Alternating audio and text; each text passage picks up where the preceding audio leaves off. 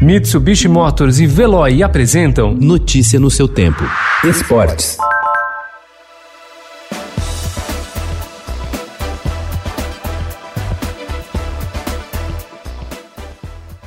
A busca por uma vaga na Copa do Mundo do Catar em 2022 tem início hoje para as 10 seleções da América do Sul. Nesta noite, as eliminatórias do continente começam com três jogos. O Brasil estreia amanhã contra a Bolívia. Assim como nos últimos anos, as quatro melhores seleções garantem vaga no Mundial. A quinta entra na repescagem pelo tão sonhado lugar no principal torneio de futebol do planeta.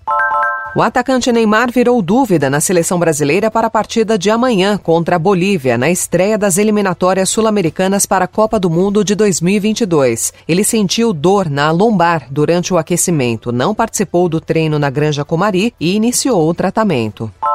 Com 26 votos, o atual presidente do Comitê Olímpico do Brasil, Paulo Vanderlei Teixeira, foi reeleito ontem para o próximo quadriênio à frente da entidade. Ele venceu já em primeiro turno. Rafael Westrup recebeu 20 votos e Hélio Meireles apenas dois.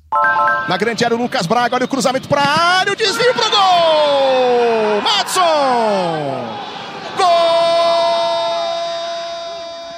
É verdade que Corinthians e Santos estavam desconfigurados em razão dos desfalques, mas as equipes fizeram um clássico muito fraco no empate por 1 a 1 ontem na Neoquímica Arena pelo Brasileirão. Ruim para ambos. O Corinthians perdeu a chance de se afastar da zona de rebaixamento e o Santos de se aproximar da liderança. A previsão feita antes de o jogo começar de que seria uma grande apresentação não se concretizou mas o técnico Fernando Diniz ganhou uma sobrevida no comando do time do São Paulo ontem com a vitória sobre o Atlético Goianiense por 3 a 0 no Morumbi. O time chegou aos 23 pontos no Brasileirão. O adversário permaneceu com 15. Já o Palmeiras, depois de 20 jogos de invencibilidade, perdeu ontem por 2 a 1 para o Botafogo no Rio em sua primeira derrota no Brasileiro. Depois de um primeiro tempo morno, o time voltou desligado na segunda etapa. Levou dois gols rápidos e ainda quase buscou o empate mas um pênalti desperdiçado por William decretou o resultado.